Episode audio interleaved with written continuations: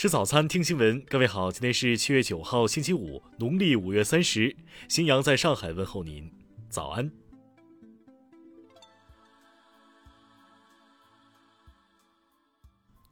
首先来关注头条消息：美国前总统特朗普七月七号宣布，已对脸书、谷歌和推特等科技巨头公司以及首席执行官提出集体诉讼。特朗普抨击称。这些科技公司成为了非法违宪的审查的执行者。他还表示要捍卫每个美国人的言论自由权。据报道，特朗普在佛罗里达州迈阿密的一家法院提起了诉讼。他指控这些科技公司违反了美国宪法第一修正案所保障的言论自由权，并要求法院立刻让这些科技公司停止其审查、拉黑以及取消分享特朗普政治观点的人的行为。特朗普还强调。自己不会寻求和解。今年一月，美国国会骚乱后，因被认定为发表煽动性言论，特朗普的账号遭一些社交媒体平台封禁。一月七号，脸书封禁其账号，此后确定封禁期至二零二三年结束。次日，推特也宣布永久封禁特朗普的账号。此外，特朗普还指控谷歌公司及其旗下的视频网站 YouTube 删除了许多关于他的视频。听新闻早餐知天下大事，财政部、国务院、国资委等中央部门八号向社会集中公开了各自的部门决算，其中中央本级三公经费财政拨款支出合计二十九点八六亿元，比预算数减少二十五点三一亿元。国家药监局昨天介绍。已批准五条技术路线的二十二个新冠疫苗进入临床试验，并依法依规附条件批准四个新冠疫苗上市，依法组织论证同意另外三个新冠疫苗紧急使用。国家卫健委数据显示，截至七号，三十一个省和新疆生产建设兵团累计报告接种新冠病毒疫苗十三万四千二百三十八点一万剂次。教育部官网昨天发布预警，二零二一年。普通高校招生录取工作即将开始，只有高考成绩达到报考高校录取分数要求的才会被高校录取，切勿存侥幸心理，勿信不实传言，明辨诈骗伎俩，避免上当受骗。二零二零年度媒体社会责任报告近日正式对外发布，这是媒体社会责任报告制度工作开展以来第八次发布有关报告，发布报告的媒体数量比上一年度增加一倍以上。生态环境部消息，经国务院常务会议审议通过，今年七月择时启动发电行业全国碳排放权交易市场上线交易。下一步还将稳步扩大行业覆盖范围，以市场机制控制和减少温室气体排放。交通运输部、国家邮政局等七部门近日联合发布了关于做好快递员群体合法权益保障工作的意见。其中提出，要制定快递末端派费核算指引，督促企业保持合理的末端派费水平。黄河水利委员会防御局昨天介绍，历时二十天的黄河二零二一年汛前调水调沙水库调度结束，累计排沙六千三百七十四万吨。下面来关注国际方面，美国佛罗里达州消防官员七号表示，鉴于无望找到幸存者。救援人员已停止在坍塌住宅楼废墟中搜寻幸存者的工作。目前，该事故已致五十四人死亡，八十六人失联。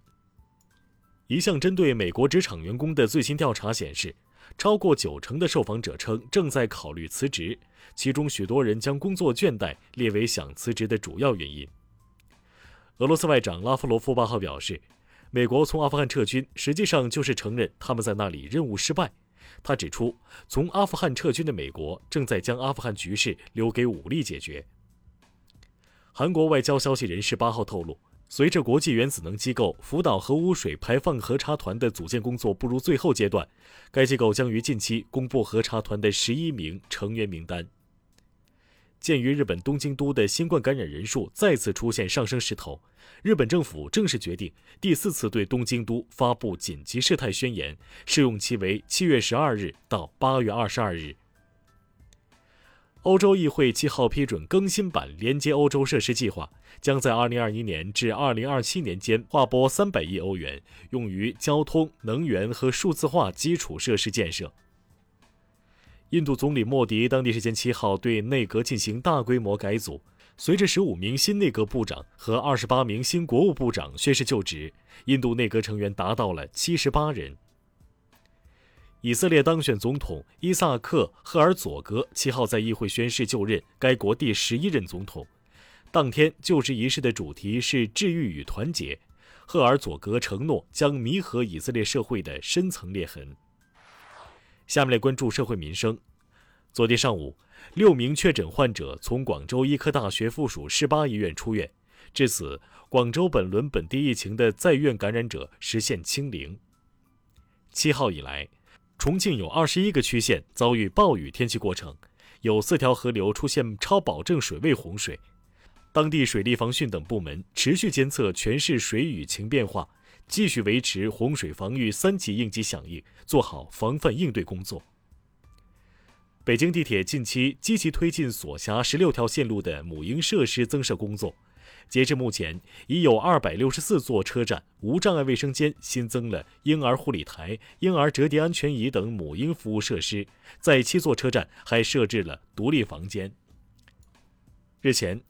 安徽金寨警方成功打掉一个涉嫌开设赌场、地下钱庄、帮助信息网络犯罪于一体的跨境犯罪团伙，涉案账户资金交易流水二十余亿元，成功抓获猎狐行动境外逃犯两人。夫妻吵架后，妻子出门联系不上，丈夫为找人，居然报假警称其老婆从事介绍卖淫。涉事的方某日前已被杭州临安区警方行政拘留。下面来关注文化体育。国际奥委会主席巴赫八号抵达东京，这一天距离东京奥运会开幕还剩下十五天。据透露，巴赫可能视察奥运村和其他比赛场馆，并参加奥组委以及东京都政府的相关会议。昨天下午，欧足联官方宣布，对欧洲杯半决赛英格兰对丹麦一战中，丹麦门将小舒梅切尔遭激光笔照射一事展开调查。《自然》杂志最新食品研究论文称，改善城市食品供应链多样性可以增强其面对供应中断的应变能力。日前，一座高达二十一点一六米的沙雕城堡亮相丹麦布洛赫斯。该沙雕由四千八百六十吨沙子组成，创造了新的吉尼斯世界纪录，成为全球最高的沙雕城堡。以上就是今天新闻早餐的全部内容。如果您觉得节目不错，请点击再看按钮。咱们明天不见不散。